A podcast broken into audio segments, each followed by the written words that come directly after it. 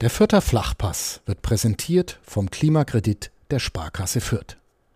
Ob Außenwanddämmung, neue Fenster oder Heizungstausch. Sanieren Sie Ihre Immobilie einfach und günstig, ohne Grundschuldeintrag bis 50.000 Euro. Denn Sanieren hilft Energiesparen. Der Klimakredit der Sparkasse Fürth.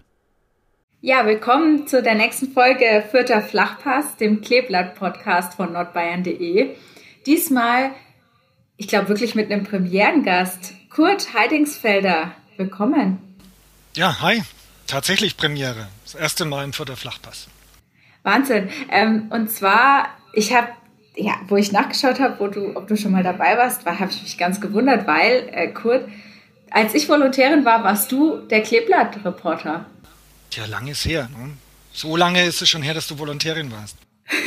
äh, pst, pst. Ähm, nee, äh, es ist tatsächlich so, also du hast die Spielvereinigung lange Jahre für uns betreut. Stell dich doch mal kurz vor und, und wie du, ja, und, und deine gemeinsame Zeit mit den Viertern sozusagen. Ähm, ja, ich war insgesamt zehn Jahre fürs Kleeblatt äh, zuständig, damals als äh, vierter Sportredakteur, der letztendlich für den ganzen vierter Sport zuständig war, aber natürlich war das Wichtigste immer das Kleeblatt. Und es war von 2003 bis, ich glaube, 2013, 14, so genau weiß ich das gar nicht mehr, also zehn Jahre ungefähr. Und in dieser Zeit bin ich ja mit dem Kleeblatt auf und wieder abgestiegen sofort. Also das ist natürlich die prägendste Erinnerung an diese unglaubliche Euphorie, die Fürth damals erfasst hat nach der Saison 2011, 2012. Ähm, natürlich gefolgt auch von einer ziemlichen Ernüchterung, denn der Abstieg war ja dann sang- und klanglos. Ja, und zuvor war ich Sportredakteur, Lokalredakteur in Herzogenaurach und inzwischen bin ich Projektredakteur in der Zentralredaktion in Nürnberg. Ja, Kurt, deswegen gerade nicht mehr in der Sportredaktion, aber natürlich viele Jahre Erfahrung, hast du gerade schon gesagt. Aber aus einer Zeit, da gab es noch keine Podcasts. Gab es da schon viel Internet? Ich muss jetzt gerade mal überlegen. Es gab tatsächlich schon Internet, ähm, selbstverständlich. Es gab dieses Internet, ja, das gab es damals schon. Und wir haben auch tatsächlich immer schon von den Spielen sehr direkt berichtet. Also als Reporter bist du damals schon auf der Tribüne gesessen und hast live mitgeschrieben und idealerweise mit dem Schlusspfiff deinen Artikel für nordbayern.de weggeschickt. Ja, und das schon vor zehn Jahren. Ähm, oder jetzt sind es knapp zehn Jahre dann. Ja. Ähm, ja, Podcast gibt es jetzt, den Fürther Flachpass gibt es jetzt auch schon seit äh, ja, über einem Jahr oder guten Jahr. Und ähm, ja, dankenswerterweise haben wir auch einen Sponsor, den ähm, ja, lassen wir nicht unerwähnt. Auch diesmal wieder wird der Fürther Flachpass präsentiert vom Mehr Giro-Konto der Sparkasse Fürth. Denn Mehr Giro heißt mehr Power. Ob mit Apple Pay, kontaktlosen Bezahlen oder der wahrscheinlich besten Banking-App hier bekommst du mehr als nur ein Konto, eben mehr Giro und ganz einfach bei der Sparkasse Fürth. Danke dafür. Kurt, ich freue mich, wir machen gerade gleich ein bisschen Pokalerinnerungen und schwelgen in, du hast es schon erwähnt, einer sehr aufregenden Zeit ähm, beim Kleeblatt. Vorher hören wir kurz Thomas Korell, der uns vorstellt und ein bisschen Musik. Vierter Flachpass, der Kleeblatt-Podcast von nordbayern.de. Ja, welcome back beim Fürther Flachpass. Kurt, du hast schon gesagt, du hast wahrscheinlich so mit die aufregendste Zeit bei der Spielvereinigung mitverfolgt. Ähm, wir haben jetzt auch ein bisschen zurück überlegt. Am Dienstag steht das DFB-Pokal-Achtelfinale an bei Werder Bremen und natürlich guckt man dann so ein bisschen zurück. Gab es da schon mal was? Und Kurt, da gab es schon mal was. Äh, ja, natürlich gab es da was. Die Älteren unter uns werden sich noch gut an das Pokalspiel 2004 erinnern, damals auch im Februar, allerdings in Fürth. Fürth gegen Werder Bremen 2 zu 3 nach Verlängerung, ein unglaublicher Pokalabend in einem ja, winterlichen Rohnhof, wobei ich glaube, es war sogar relativ mild für Februar damals. Und das war für viele Fürther-Fans, wenn ich mich so erinnere, das war so dieser, ja, Bayern-Fans würden sagen, der Manchester United-Moment. Man hat bis zur 90. Minute äh, 2 zu 1 geführt und hat dann innerhalb einer Minute eben noch in der Nachspielzeit dann noch zwei Gegentreffer bekommen. Damals, man höre und staune, durch Johann Miku und Ivan Klasnec zur Erinnerung. Werder Bremen war damals Spitzenreiter der Bundesliga. Also das fühlt sich ein bisschen anders an als jetzt vor dem morgigen oder vor dem äh, nächsten Pokalspiel, dem nächsten Aufeinandertreffen. Die ähm, Bedingungen waren also sehr anders. Fürth war der klare Underdog und hat unglaublich gefeitet, unglaublich gut gespielt und dann ist binnen, ja, ich glaube 60 Sekunden ist dieser Traum zerplatzt. Das muss ein, also wenn man sich anschaut, wer da, wer da in der Aufstellung stand, du hast gerade schon gesagt, wer da kam als Tabellenführer der Bundesliga, das sind echt wie aus einem anderen Jahrhundert. Sag mal ein paar Namen, Frank Baumann, Valeria Ismail, dann natürlich ähm, Johann Miku hast du schon angesprochen, Ivan Klasnic, Ailton und auch ja, der Trainer kleines, Thomas kleines, Schaaf. Dickes, kleines, dickes Ailton war dabei, ja genau. Unfassbar. Ähm, du hast es live erlebt. Erinner dich mal, wie war denn der Rundhof da? Naja, wenn man heute zur Spielvereinigung gehen könnte, also in Nicht-Corona-Zeiten, dann sind da ja in der Regel schon inzwischen immer fünfstellige Zuschauerzahlen. Zu der damaligen Zeit war das überhaupt nicht selbstverständlich. Und der Ronov war, glaube ich, mindestens zwei Jahre vorher nicht mehr ausverkauft. Damals passten noch 15.000 rein, jetzt sind es, glaube ich, so 18.000, 19.000, die reingehen nach dem Ausbau. Und es war völlig ungewöhnlich, äh, so eine tolle Fußballatmosphäre zu haben. Und das hat uns als Beobachter natürlich auch ähm, elektrisiert, denn in dem Rohnhof so vom Zuschnitt her, wie dieses Stadion ist, da reichen 15.000, um wirklich eine tolle Atmosphäre zu machen, weil man relativ nah dran ist ähm, und eben gut sehen kann und die ganze Stimmung relativ schnell aufs Spielfeld übertragen wird. Und von daher war das schon ein wirklich toller Abend. Die Zuschauer sind da bis zum Ende komplett mitgegangen. Ähm, ja, aber dann war es halt leider, leider ein sehr trauriges Ende. Und wenig später ist ja dann auch der Trainer entlassen worden. Mhm. Das heißt, es war eine mega aufregende Zeit. Ähm, du hast es gerade schon gesagt, der Trainer ist dann entlassen. Und blicken wir mal kurz äh, auf die Füttermannschaft von damals. Auch das sind Namen, äh, Thomas Kleine, Heiko Westermann hebe ich jetzt mal einfach hervor, Peter Humann und Trainer war Thomas Kost. Ja, das war Markus Feinbier hat damals auch gespielt, hat glaube ich auch ein Tor geschossen gegen Bremen. Ähm, das waren schon Typen und äh, vor allem Tommy Kleine. Äh, inzwischen ist er ja glaube ich seit zwei Jahren Co-Trainer bei Fortuna Düsseldorf. das war auch so ein Spieler, den die Fans geliebt haben, weil er einfach so geradlinig war auf und neben dem Platz und so eine treue Seele. Also solche Typen wie den Tommy Kleine gibt es, glaube ich, heute kaum noch. Ähm, das war sehr außergewöhnlich. Und noch außergewöhnlicher war natürlich zu der Zeit, äh, wie das mit dem Trainer abgelaufen ist. Der Thomas Kost war ist gar nicht mehr so ein Begriff, ne? Nee, nee, den, von dem hat man danach auch nie mehr wirklich was gehört. Äh, der war danach mal nochmal Trainer beim FC Bayern Hof und den hatte der Helmut Hack äh, ähm, irgendwo ausgegraben, weil Thomas Kost war vorher Scout bei Arsenal London gewesen. Also Scout, kein Trainer. Und der war damals Mitte 30, wirklich ein netter, intelligenter Typ, keine Frage, aber ein völlig unbeschriebenes Blatt als Trainer, wurde im Dezember verpflichtet, hat dann ein äh, denkwürdig miserables Trainingslager in Spanien moderiert. Es gab Knatsch mit dem damaligen Co-Trainer Werner Dressel, der ja eigentlich gehofft hatte, er würde es werden, weil er vorher schon Interimstrainer war. Also bizarre Anekdote, dass wir waren damals auf einem Golfplatz untergebracht. Äh, schon die Trainingslagerplanung war ein Desaster. Das war bei Marbella und es waren, hm, ich weiß gar nicht, wie viele Golfplätze drumherum, mit wie vielen Löchern. Und in der Mitte war ein einziger Fußballplatz. Ähm, an den Hängen drumherum äh, sind Baumaschinen rumgefahren, um weitere Golfplätze zu kultivieren. Und die Vierter haben dann, und, und, dieser ohnehin nicht sehr laute Thomas Kost hat dann versucht, sich gegen den Lärm der Baumaschinen durchzusetzen, was natürlich nicht funktioniert hat. Und während er Anweisungen gab, saß Werner Dressel, der Co-Trainer, in der anderen Spielhälfte demonstrativ auf einem Ball und hat ähm, nichts gemacht. Also hat sich demonstrativ null interessiert und eher schlechte Stimmung verbreitet.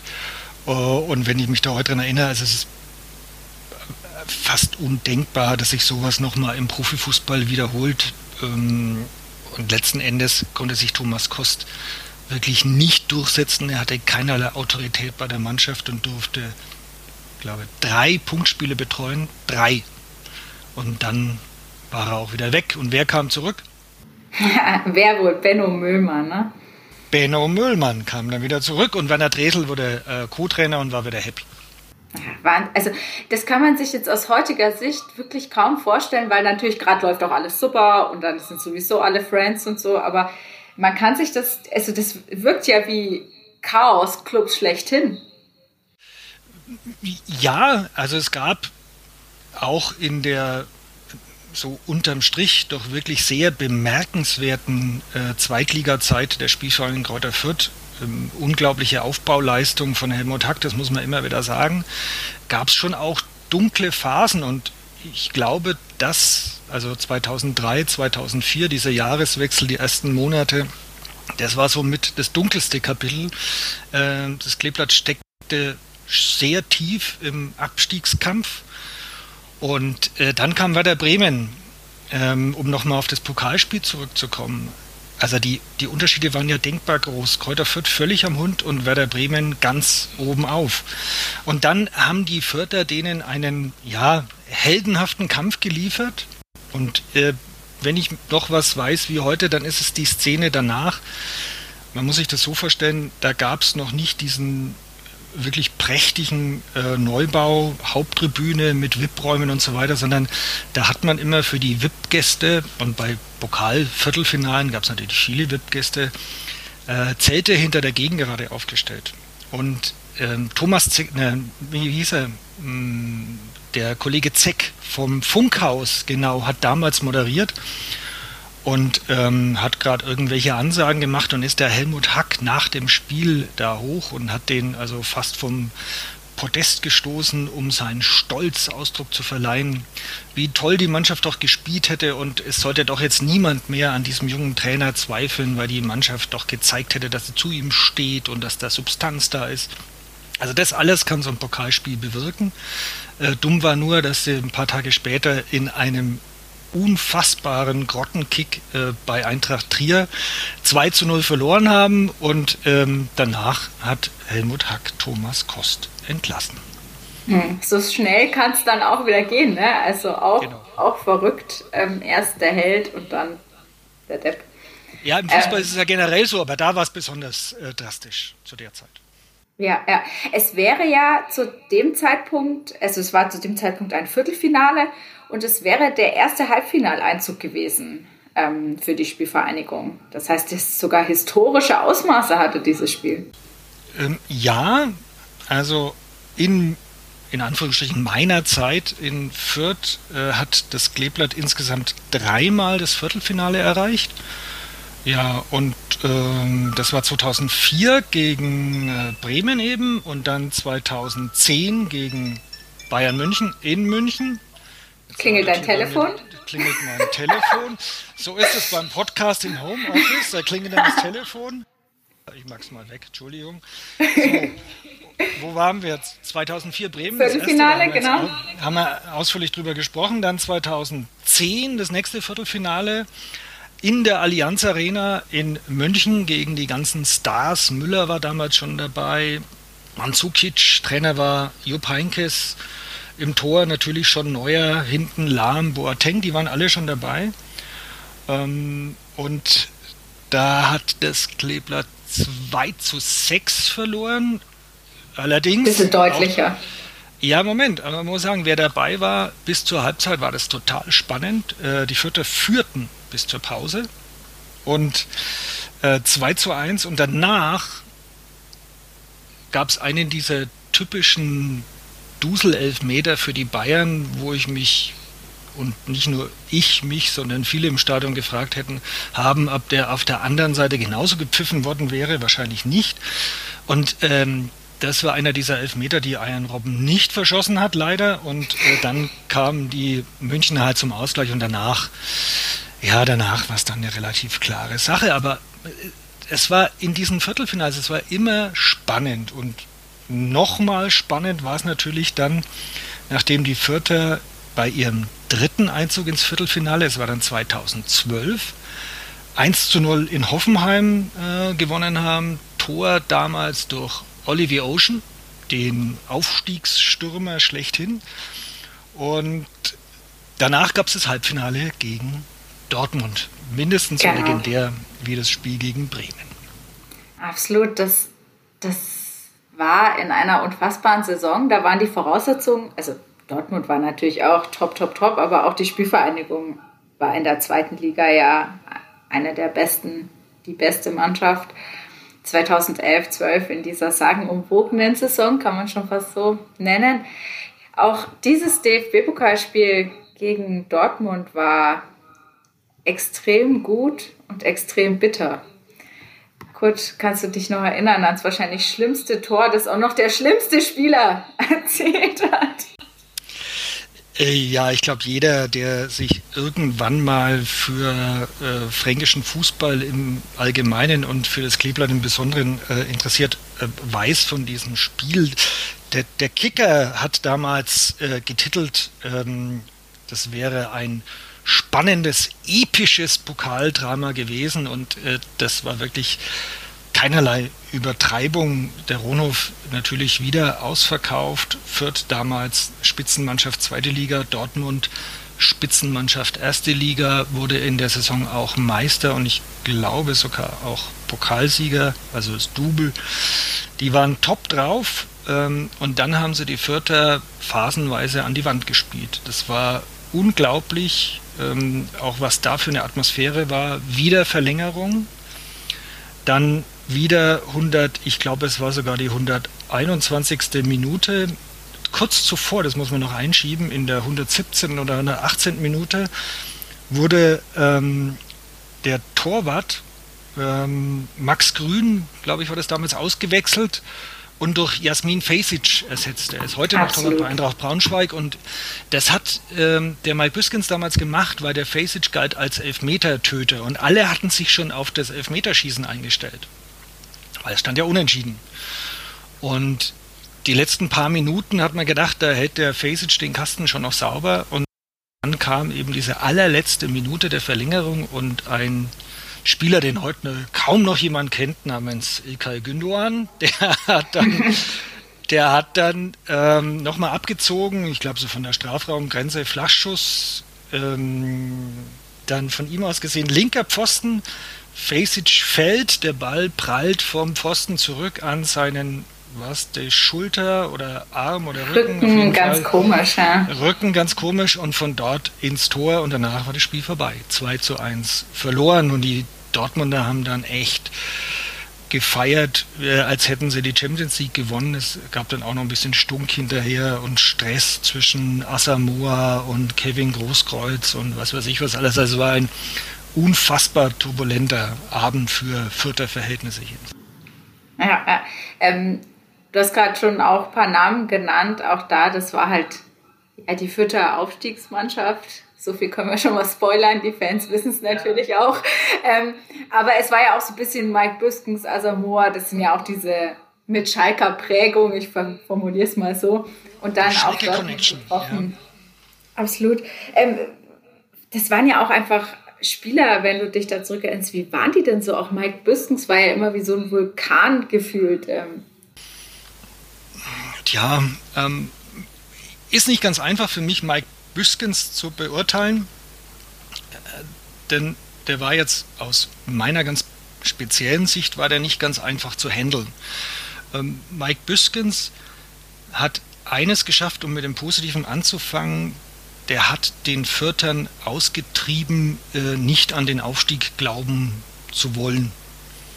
Fürther fränkische Bescheidenheit, die immer auch ein bisschen daraus resultierte, dass Ja, es ging ja früher die mehr, dass die Mannschaft gar nicht aufsteigen dürfe, weil das dann so viel Geld kostet in der ersten Liga. War immer ein totaler Käse, aber es war diese vierte Mentalität. Wir sind doch eh zu klein und wir schaffen es nicht. Und der Büskens kam und wollte davon überhaupt nichts wissen, sondern der hat es geschafft, da wirklich einen, einen Teamspirit reinzubringen und einen Erfolgswillen, der für Fürth bis dahin so nicht ausgeprägt war. Er war schwierig insofern, als er die Welt in Freund und Feind unterteilt hat. Und wenn du mal was Kritisches geschrieben hast, dann war er stinkesauer und hat dir die kalte Schulter gezeigt. Das konnte auch passieren. Damit muss man als Berichterstatter grundsätzlich umgehen können. Tatsächlich hat sich dann aber auch spätestens in der ersten Liga nach dem Aufstieg gezeigt, dass er jetzt nicht unbedingt ein Taktiktüftler war. Büskens hatte seine Stärken als Motivator äh, und die Mannschaft stieg aus meiner Sicht, man kann es natürlich auch anders sehen, ist klar, viele werden es vielleicht auch anders sehen, vor allem deshalb auf, weil sie einen inneren Zusammenhalt hatte und weil dieses Angriffsspiel über die Flügel super gut klappte.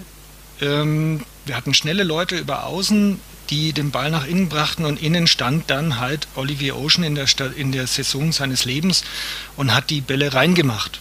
Ähm, dann ging Olivier Ocean nach Frankfurt direkt danach, weil es da mehr zu verdienen gab. Und in der ersten Liga hat es dann so nicht mehr funktioniert, weil halt die Gegenspieler besser waren und die auch relativ schnell gecheckt haben, wie die Vierter auftreten. Und da kam dann von Büskens aus meiner Sicht äh, nicht mehr allzu viel äh, an Impuls. Hm. Das ist natürlich gerade als, als Reporter sammelt man da noch ganz andere Erfahrungen, auch im direkten Umgang ähm, mit Trainern, mit Verantwortlichen. Äh, war er aber einfach der, der richtige Mann zur richtigen Zeit dann erstmal? Also er war sicherlich ähm, im Wesentlichen der richtige Mann zur richtigen Zeit und äh, er ist mit der Mannschaft aufgestiegen und hat mit Sicherheit da ganz vieles richtig gemacht. Äh, überhaupt keine Frage, das würde ich ihm auch nie absprechen wollen. Aber du hast mich ja gefragt, so wie ich ihn persönlich empfunden habe und wenn ich jetzt eine Hitliste der besten Kleeblatt-Trainer aufstellen sollte, äh, dann wäre er jetzt für mich nicht die Nummer eins. Aber das, das können viele ganz anders sehen und viele Fans werden das mit Sicherheit ganz anders sehen. Der Erfolg gab ihm, gab ihm in letzter Hinsicht recht. Ähm, aber wie gesagt, das hat sich dann in der ersten Liga relativ schnell äh, erledigt gehabt und nach einem nach einer Phase, in die dann nicht so schön war für ihn letzten Endes und für die ganzen Fans und wo man auch hinter den Kulissen schon immer wusste, so sehr lange wird er nicht mehr Trainer sein, ähm, hat man sich dann getrennt äh, zu Beginn der Rückrunde in der, in der ersten Bundesliga. Und man könnte aus heutiger Sicht vielleicht sagen, eventuell war das sogar ein bisschen zu spät. Hm, da war eigentlich dann schon, ja, da war schon, vorbei. Da war, da war alles schon gelaufen. Äh, jetzt hast du uns ein bisschen getriggert. Wer ist deine Top 3 der Trainer? ähm, ja, ich kann natürlich jetzt im, jetzt im Rückblick äh, würde ich sagen, geht es natürlich da auch viel um Sympathie und für mich der angenehmste Trainer aus der Position des Berichterstatters war äh, mit Sicherheit Benno Müllmann, der war ja dreimal da ähm, und Benno Müllmann war so ein Typ, ich weiß gar nicht, ob es den überhaupt noch gibt, der konnte Ironie verstehen und auch ausüben. Das ist im Fußball eine relativ seltene äh, Angewohnheit oder eine seltene Eigenschaft.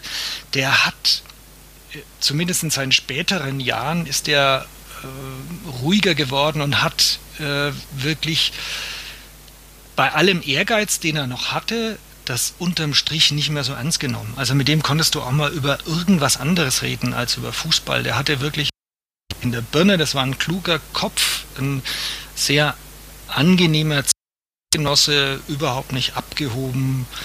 Äh, und von daher fand ich den wirklich ähm, für mich so als den Trainer, an den ich mich am liebsten erinnere. Sehr professionell im Umgang war Bruno Labbadia wissen ja manche vielleicht gar nicht mehr, der war auch mal in Fürth, zwei Jahre, der hat es wirklich auch äh, cool gemacht, äh, muss man wirklich sagen. Und war ja für ihn dann auch, wie für viele Spieler, ein Sprungbrett dann in die erste Liga. Ja, die beiden und dann, ja, Frank Kramer war auch ein sehr, sehr sympathischer Typ. Äh, der ist ja dann, ich glaube, der kam vom DFB und ist dann später auch wieder zum DFB als Nachwuchstrainer. Ähm, ja, die drei würde ich mal sagen. Und, und Büskens ist dann natürlich irgendwo mit drin. Man kann ihn natürlich nicht vergessen als Aufstiegs. Niemals, niemals. In Fürth wird ihn niemand vergessen, wie er tanzt auf dem Rathaus. Ja, der, der, der, der, ist für viele in Fürth bis heute ein Held und ähm, auch verdient, keine Frage. Ja, die, die Bundesliga-Saison hast du es gerade schon angesprochen. Das ist ja dann nach dieser absoluten Euphorie, Zweitliga, Meister, dann die erste Bundesliga-Saison. Ähm, war da nicht so schön, sagen wir es mal so. Doch die Geschichte zwischen Fürth und Bremen hält auch da was bereit. Das ist äh, ganz spannend jetzt vor dem DFB-Pokalspiel, wo Fürth zu Gast ist in Bremen. Auch in dieser Episode gibt es etwas, was mit Werder zu tun hat. Und zwar das erste Tor der Bundesliga-Geschichte im Rundhof. Echt? Wusste ich gar nicht. Ja, mehr. ja ich habe rausgesucht, ähm, was du darüber geschrieben hast. Es ist so Echt? schön. Also, was habe ich geschrieben? Äh, äh, kurz zur Erklärung nochmal. Also es war so, Fürth war nicht so gut. Dann haben sie in Mainz gewonnen. Felix Klaus hat ja damals ähm, das erste Tor erzielt, aber war halt auswärts. Ne? Und das ja, war das weiß ich alles, mhm. Genau. Sonst eher Misere, gerade zu Hause eher schwierig und so. Ähm, genau, und dann kam, kam Bremen. Ähm, und äh, ja, es gelang ein Tor. Ich, ich, ich lese mal kurz vor. Er entblößte seinen flachen Bauch, war drauf und dran, sich das Trikot komplett vom Leib zu reißen, besann sich dann aber doch eines Besseren. Eduardo Gonçalves de Oliveira, genannt Edu, 30 Jahre alt, ausgestattet mit der Erfahrung aus über 200 Spielen in Profiligen, erinnerte sich im Glücksrausch gerade noch rechtzeitig daran, dass im Fußball selbst ein Striptease im Schneetreiben nicht mit Beifall honoriert, sondern mit einer gelben Karte bestreift wird. Dennoch haben sich unzählige Kollegen Edus schon aus weniger bedeutenden Anlässen ausgezogen. Ein Tor im Rundhof in der Bundesliga fürs Kleeblatt. Sage und schreibe 49 Saisons und 368 Minuten, Nachspielzeit nicht mitgerechnet, hatten Spieler, Betreuer, Funktionäre und Fans des ehrgeizigen Aufsteigers auf diesen Moment warten müssen. Edu. Das habe ich geschrieben. Äh, ja, laut unserem Archiv. ja, ähm, wahrscheinlich stimmt's. Ähm, tja, was soll ich da sagen? Hört sich jetzt relativ plastisch an. Allerdings muss ich ehrlicherweise sagen, wenn, wenn du mich auf Edu ansprichst, dann fällt mir äh, immer ein, was damals die Bochumer Kollegen sagten. Von, von denen kam er ja. Also er kam ja damals, glaube ich, vom VfL Bochum äh, nach Fürth, wahrscheinlich in der Winterpause, ich weiß, weiß gar nicht mehr ganz genau. Und ähm, die Bochumer sagten, ähm, ja, wir hatten bislang den einzigen Brasilianer, der nicht kicken kann, jetzt habt ihr ihn. genau, die Erinnerungen sind und so, so, viel, so viel hat er dann ja auch nicht mehr gerissen. Also das muss man ganz ehrlich sagen, da kam ja dann nicht mehr so viel. Absolut, aber es hat ähm, ja für den ersten Heimpunkt dann zumindest gereicht. Ähm, gegen, gegen Werder Bremen 1 zu 1 gespielt. Am neunten Spieltag war das damals. Gut, am Endergebnis hat es nichts geändert. Doch auch hier Werder Bremen wieder, ja, so kreuzen sich die Wege. Insgesamt ist natürlich die gemeinsame Vergangenheit dieser beiden Vereine einfach gering, weil Fürth ziemlich lange oder fast immer Zweitligist war und Bremen umgekehrt fast immer Bundesligist oder immer. Ähm, also auf jeden Fall spannend, was die Geschichte da so hergibt. Ja, und es war ja dann auch in der ersten Liga relativ, also spätestens nach der Hinrunde. Äh, ich glaube, die Vierter hatten dann neun Punkte. Also ein Sieg, ein, der in Mainz und und sechs Unentschieden müssen es gewesen sein. Neun Punkte nach der Hinrunde.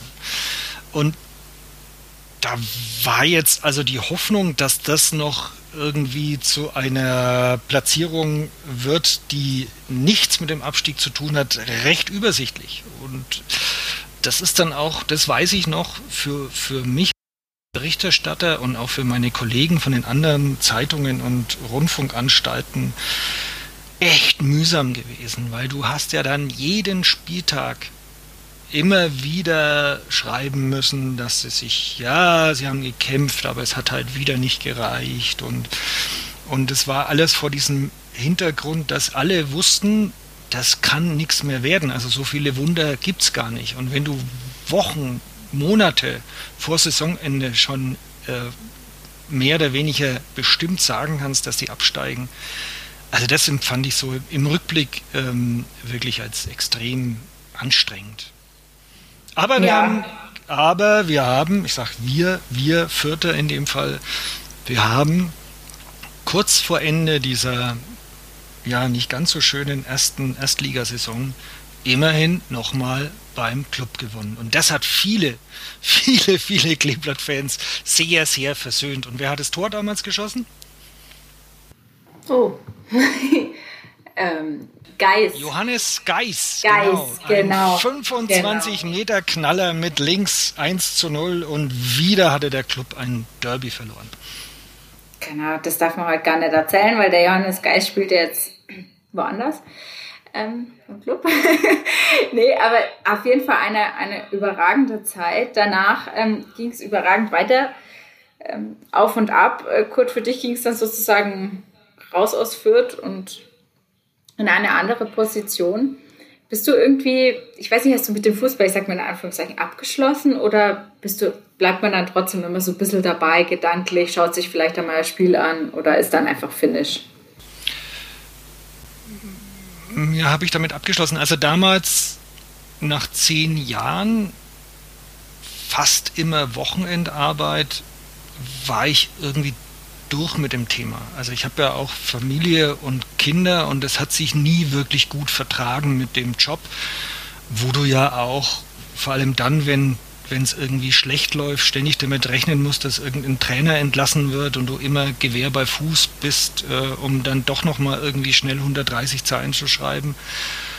Ähm, und wie gesagt, du quasi nicht wie andere normale Familienwochenenden planen konntest das war dann für mich irgendwie dann nach zehn Jahren schon so, dass ich gesagt habe, jetzt, jetzt es dann mal und thematisch hatte ich schon auch den Eindruck, dass es mich nicht mehr so interessiert, was mir jetzt ein 22-Jähriger in kurzen Hosen nach dem Spiel in meinen Blog diktiert. Vor allem, weil und ich vermute, das kannst du dann vielleicht gleich noch besser beurteilen, weil sich damals schon angedeutet hat, dass die Aussagen immer austauschbarer werden, immer kontrollierter, dass da ganz selten mal was kommt, wo du aufhorchst und denkst, oh, das ist jetzt aber interessant. Wenn die dann sagen, ich habe mein Bestes gegeben und äh, wir haben eigentlich gut gespielt, aber meine Lieblingsfloskel momentan, wir haben uns nicht belohnt, ja, schön. Und wenn du das dann immer wieder hörst, also für mich war es dann irgendwann thematisch durch und dann habe ich eben gebeten, man möge mir eine andere Aufgabe zuteilen.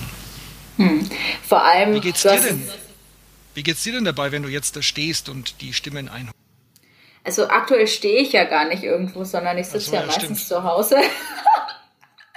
ähm, nee, also Corona macht es quasi unmöglich, diesen Austausch zu haben, so wie es zumindest ja normalerweise ist, dass man sich mal persönlich äh, face to face begegnen kann.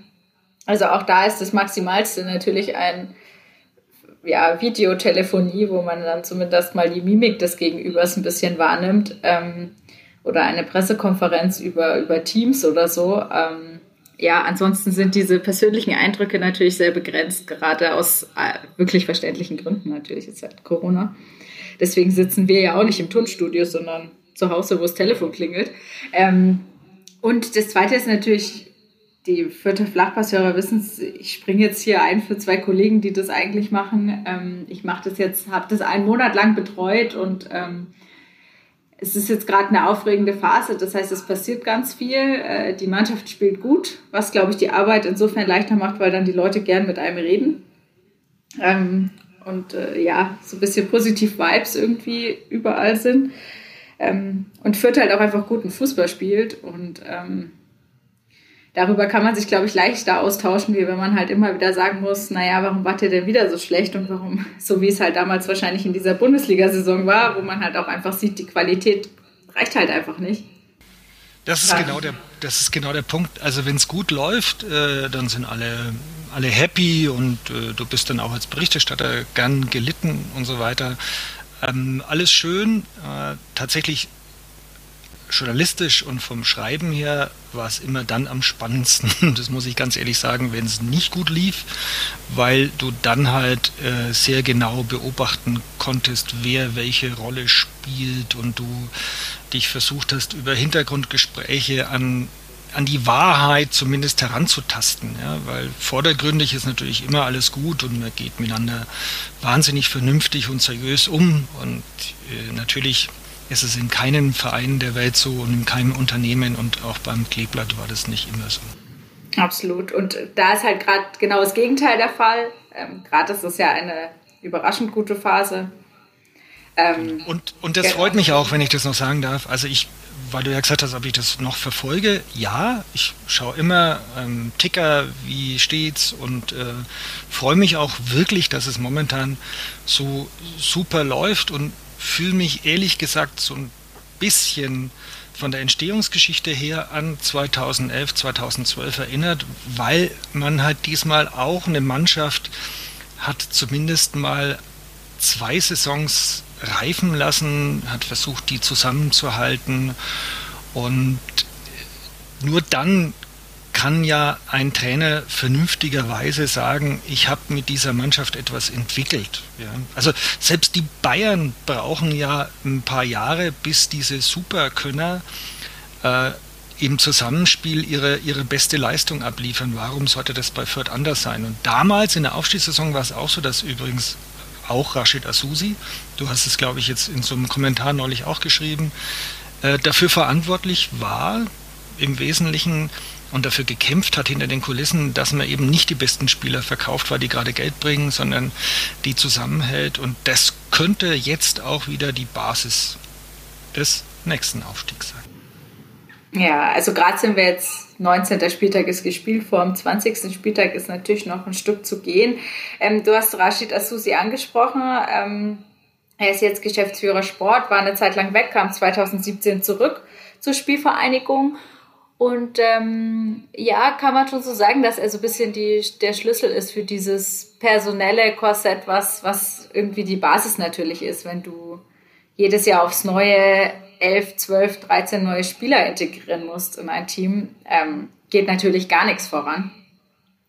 Sondern jetzt haben wir, Stefan Leitl ist jetzt seit knapp zwei Jahren da, fast, also fast auf den Tag genau, zwei Jahre. Ähm, man sieht eine Entwicklung, das muss man ganz klar so sagen. Mm, jetzt vielleicht auch, wir hatten jetzt am, am Freitag, gab es ein 3 zu 0 gegen Aue, sehr souverän. Aue war davor, haben die Spiele gezeigt, wo sie sich immer auskontern haben lassen wie kleine Schuljungen und das war halt diesmal auch nicht der Fall. Also sehr souverän, effektiv vor dem Tor. Ähm, spielerisch haben, hat Fürth ja sowieso überzeugt, die ganze Saison eigentlich schon mit einigen ganz wenigen Ausnahmen. Das heißt, ähm, ja, die Fans schielen natürlich so ein bisschen auf diese 2011, 2012 Saison. Es wird so gut wie damals oder besser? Das kann ich ganz schwer beurteilen, weil ich die aktuelle Mannschaft ja wirklich nur von Fernsehausschnitten kenne und von Beschreibungen. Ähm, das, da, tue ich mich, da tue ich mich echt schwer. Ich habe aber schon den Eindruck, rein von den Ergebnissen, von den Spielberichten her, dass da eine, eine Stabilität ist, äh, und ein Vertrauen in die Art und Weise, wie man vereinbart hat, Fußball zu spielen. Das ist ja ganz wichtig ähm, aus meiner Sicht, das schon ähm, passt für so ein Aufstiegsteam. Du steigst aber, das muss man schon sagen, du steigst jetzt nicht auf, weil du zweimal 5 zu 0 gewonnen hast und alle dich bejubeln, was für einen geilen Kick du da abgeliefert hast, sondern du steigst dann auf, wenn du auch daheim 1 zu 0 gegen Würzburg gewinnst. Und da bin ich jetzt sehr gespannt. Deswegen ist dieses, ich glaube, das nächste Heim. Ja, genau, Sonntag 13.30 Genau, und das ist für mich jetzt eigentlich besonders spannend, denn jetzt haben sie es, nachdem die anderen Kontrahenten ja auch Punkte verloren haben, jetzt haben sie es wirklich in der Hand, so einen natürlich noch lange nicht entscheidenden, aber doch einen, einen wichtigen äh, Schritt zu gehen, ein Signal zu setzen, dahingehend, äh, dass sie auch wirklich clever sind. Und nochmal, am Ende steigt die Mannschaft auf, die nicht jedes Mal glänzt, aber die ein gewisses Niveau ganz selten unterschreitet. Und äh, diese Schwankungen, ne, die, die müssen so gering wie möglich gehalten werden. Und da ist das Spiel für mich schon ein ziemlich wichtiges Indiz, wie reif sie gerade sind.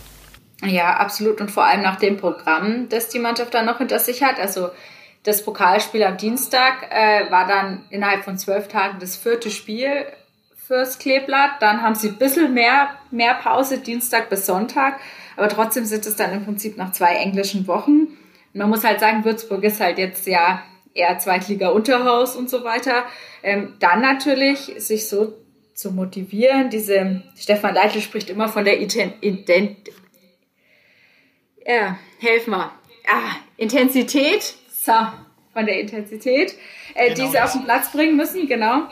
Äh, und zwar egal, ob gegen Bremen oder Würzburg. Und ähm, ja, das, das wird entscheidend sein. Sonntag, ähm, haben wir jetzt schon angesprochen, geht es dann in der Liga weiter. In der Pressekonferenz hat Stefan Leitl jetzt auch mehrfach betont, dass die Liga Priorität hat. Ähm, auch im Vergleich jetzt zu dem DFB-Pokal-Achtelfinalspiel am Dienstag bei Werder Bremen.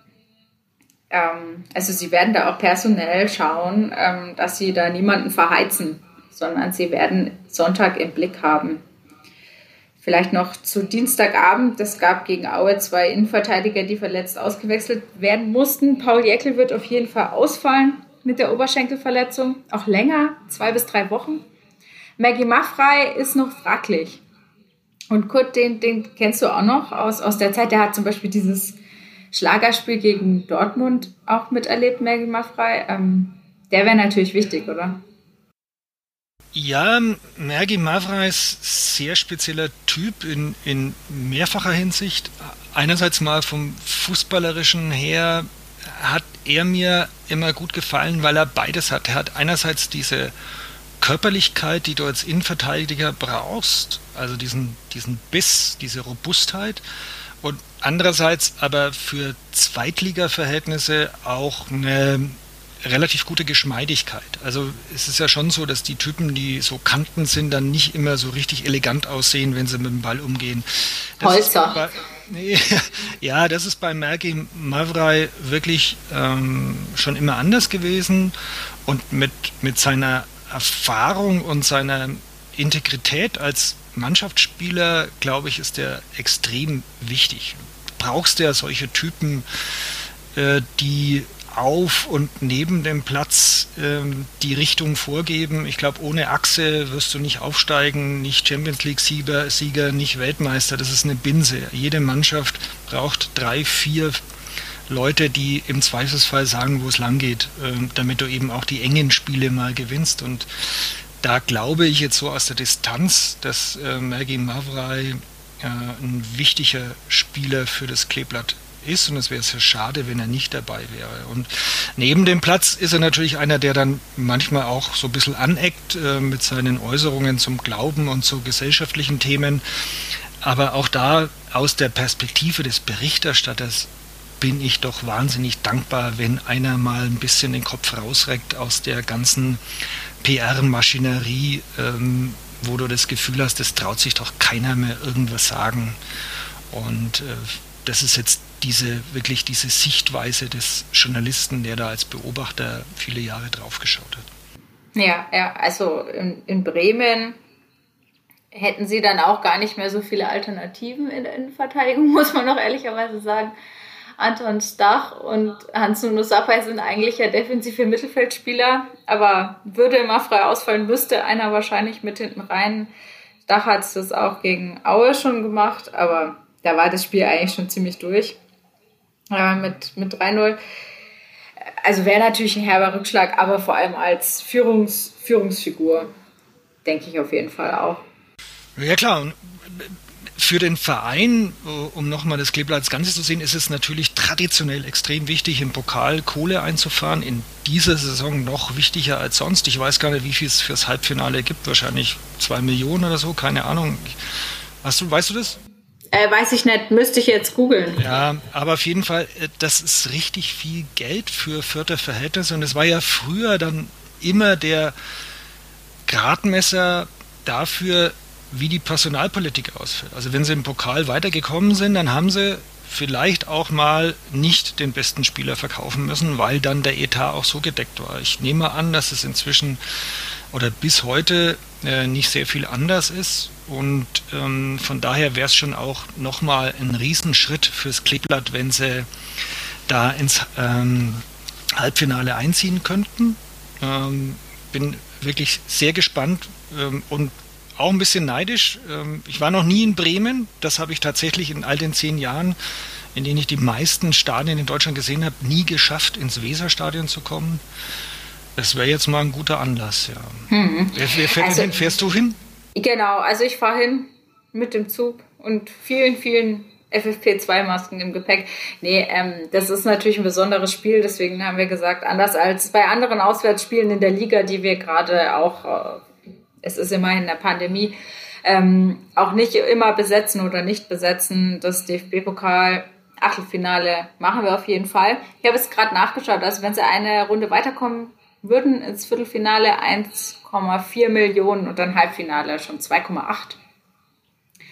Also wenn man sich überlegt, dass die Jahresbilanz 1920 ein Minus von 4 Millionen, glaube ich, aufgewiesen hat, dann kann man schon mal einschätzen, wie viel Geld es irgendwie ist. Ne? Ähm, aber logisch, ein, in der Liga wollen sie natürlich auch nichts herschenken. Deswegen wahrscheinlich dieser Fokus oder ja, nicht alles auf Dienstag, sondern auch Sonntag im Blick haben.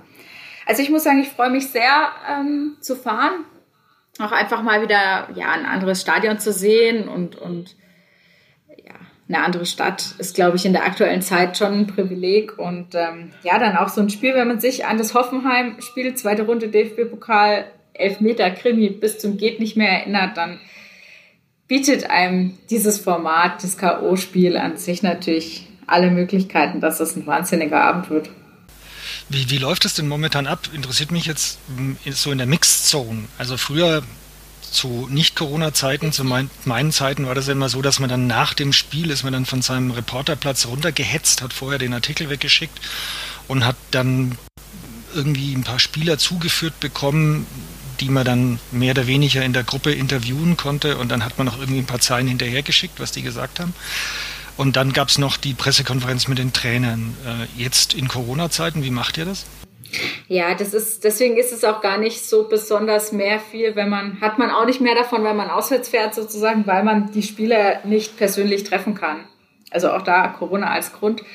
Ähm, in Bremen wird es dann so sein, dass es über Zoom die Pressekonferenz gibt und da kann man sich halt dazuschalten aus dem Stadion oder man könnte es aber auch genauso, wenn man halt in Fürth sitzt. Und ähm, ja, man kriegt dann die Stimmen der Spieler als Audiodatei aufs Handy. Und ähm, was aber sehr gut ist, oder meine Erfahrung bislang war, man kann dann schon noch eine Interviewanfrage stellen und dann einen Tag später oder so oder zwei Tage später nochmal mit einem Spieler explizit sprechen, also dann auch einfach per Telefon. Aber es ist natürlich nicht so, dass man diese man steht denen gegenüber und blickt denen ins Gesicht und, und dann hat man ja noch ein ganz anderes Gefühl, was manche Aussagen vielleicht auch gerade bedeuten oder ja, wie die einfach gerade drauf sind. Das hat man nicht. Ähm, das ist natürlich schon, schon ein Unterschied einfach. Aber so ist die Berichterstattung gerade. Ich glaube, man kann froh sein, wenn man sagt, man will berichten, dass man überhaupt so ja, dabei sein kann irgendwie, weil es ja doch noch mal was anderes, wenn man so nicht nur diesen Fernsehblick hat, sondern wirklich im Stadion mal das gesamte Gesamte beobachten kann. Und ähm, ja, deswegen lohnt vielleicht die lange Fahrt dann trotzdem.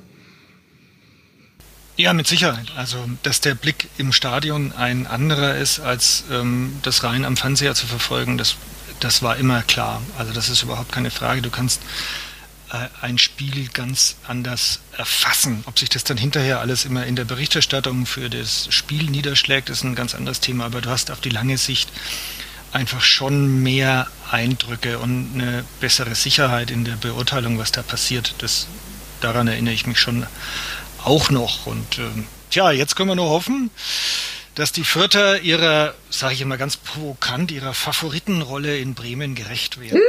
Ernsthaft? Naja, schau doch her. Also wenn du normalerweise, ich, ich stehe dazu, für mich sind die Fürther Favorit. Ähm, ich, ich erkläre dir auch warum. Äh, normalerweise, wenn ein Erstligist auf einen Zweitligisten trifft, dann hast du ja schon eine gewisse Fallhöhe und der, der Erstligist kommt ja dann immer äh, letztendlich, wenn du dich mal in dessen Perspektive versetzt, mit der Haltung, ja Mist, ich kann ja eigentlich nur verlieren. Ja? Alle erwarten von mir, dass ich da gewinne und äh, das ist ja für die dann auch nicht so reizvoll, gegen Fürth anzutreten. Ja? Also und von dieser, von dieser Motivationslage her, glaube ich, tun sich die dann schon schwerer, als wenn Bayern München kommt. Äh, stell, stell dir vor, äh, keine Ahnung, äh, Lady Gaga würde auf der Kirchweih in Unterrammersdorf wahrscheinlich auch nicht so schön singen wie bei der Amtseinführung des amerikanischen Präsidenten. Und umgekehrt, äh, jede fränkische Blaskapelle bläst sich die Lunge aus, den, aus, der Seele, wenn sie mal auf dem Oktoberfest auftreten darf. Das ist die grundsätzliche Situation im Pokal, wenn die, wenn die Unterschiede groß sind. Jetzt hast du aber mit Fürth einen, einen überdurchschnittlich, sehr überdurchschnittlich guten Zweitligisten und mit Bremen einen sehr unterdurchschnittlichen im Moment Bundesligisten. Die sind viel näher beisammen, glaube ich, als wir uns das vorstellen momentan. Die Förder sind selbstbewusst, haben wirklich einen sehr, sehr klaren Plan offenbar, wie sie spielen wollen. Und sie sind auswärts wahnsinnig stark. Also dieses bestes dieser, Auswärtsteam der Liga in der zweiten Liga. Genau. Also ich, sie haben einerseits nicht den mentalen Vorteil, dass sie die Bremer unterschätzt, dass sie von den Bremern unterschätzt werden. Den haben sie mit Sicherheit nicht. Und andererseits aber sind sie, glaube ich, derzeit so stark, dass sie da absolut mindestens auf Augenhöhe mit denen agieren können. Und von daher sage ich ganz provokant, für mich sind die Vierter Favorit in Bremen. Oh. hoffentlich, hoffentlich können sie das halten. Ähm, klar, natürlich hast du recht. Bremen, vor allem wenn man sich, die haben jetzt 1 zu 1 gegen Schalke gespielt. Ähm, also quasi das Schlimmste, was man gerade von der Bundesliga bekommen kann. Ähm, die erste Halbzeit war miserabel von Bremen. In der zweiten Halbzeit sah es dann halt wieder besser aus. Und es wird so ein bisschen die Frage sein, inwiefern, glaube ich, die Vierter einfach ihr Spiel da durchziehen können. Also wenn die auch gegen Bremen dominant sind, Ballbesitz, sich ihre Torschancen erarbeiten und dann die zuletzt eben auch gezeigte Coolness vom Tor behalten, dann ist da was drin. Wenn sie es nicht schaffen, dann ist, glaube ich, Bremen immer noch halt ein Bundesliga-Team, was qualitativ dann einfach einen Zweitligisten, ja, dann trotzdem schlagen kann. Ja, natürlich. Aber die Bremer haben aus meiner Sicht jetzt nicht so äh, den Unterschiedsspieler, der, egal wie schlecht die anderen drumherum sind, immer für eine Bude gut ist gegen Zweitligisten. Ne? So gibt dem einmal den Ball und dann lässt er den Innenverteidiger wie immer, der dann heißt, aus Fürth stehen und macht ihn rein oder so. Diesen, diesen Unterschiedsspieler, glaube ich, haben die Bremer momentan nicht. Und als Mannschaft insgesamt ja, ich finde sie nicht so stark. Ähm, da kann der Kuhlfeld erzählen, was er will. Ähm, ich bleibe dabei. Ich drücke den Viertern wirklich ganz fest die Daumen und bin auch ziemlich überzeugt, dass die das machen werden. Damit hast du jedes Vierter Herz erneut gewonnen. Jedes Vierter Fanherz. Darum ging es mir gar nicht, aber das ist ähm, letztendlich ist es meine Überzeugung und äh, wenn der Podcast dann ausgestrahlt ist, dann können ja alle hinterher sofort sagen, Mensch, was hat der Heidings wieder für einen Schmarrn erzählt? Jetzt haben wir 5-0 in Bremen verloren, der hat doch null Ahnung, aber auch das ist Fußball und damit muss man dann auch leben. Ja. Das wird doch niemand schimpfen. Ja, gut, danke auf jeden Fall, dass du mitgemacht hast. Podcast-Premiere hier beim Fürther Flachpass. Wir sind gespannt. Dienstagabend 2045. Pokalspiel in Bremen. Dann Sonntag geht's weiter zu Hause gegen Würzburg. Und ähm, ja, nach der Woche wird man wieder mehr wissen, wie stark die Spielvereinigung Kräuter Fürth in diesem Jahr wirklich ist und ob sie vielleicht an 2011, 12 heranreichen kann. Gut, vielen naja, Dank. Drei Punkte, drei Punkte haben wir ja auf jeden Fall schon sicher, denn das nächste Derby steht ja an und wie, wie das ausgeht, da müssen wir jetzt nicht drüber reden. schon gar nicht in der aktuellen Lage. Der Kadepp Podcast, unser Club Podcast, ist ja gerade ein absoluter Krisenpodcast. Also da die Lage ist da völlig egal. Du musst dir nur die Derby-Ergebnisse der letzten Jahre anschauen. Es ist völlig egal, wer wo steht. Am Ende gewinnt eigentlich fast immer das Kleeblatt. Oder es ist ein mieses Unentschieden. Aber du hast natürlich völlig recht. Wir glauben an das Beste. Gut, vielen Dank ähm, für dein Gastspiel im Vierter Flachpass alles Gute allen Zuhörerinnen und Zuhörern eine schöne Woche. Viel Spaß bei den Spielen. Macht's gut. Mehr bei uns im Netz auf nordbayern.de. This is your invitation to the intersection of versatility and design. The kind of experience you can only find in a Lexus SUV. A feeling this empowering is invite only. Fortunately, you're invited. Experience the versatility of the complete line of Lexus SUVs and some of the best offers of the year on select models at the Invitation to Lexus sales event, now through April 1st. Experience amazing at your Lexus dealer.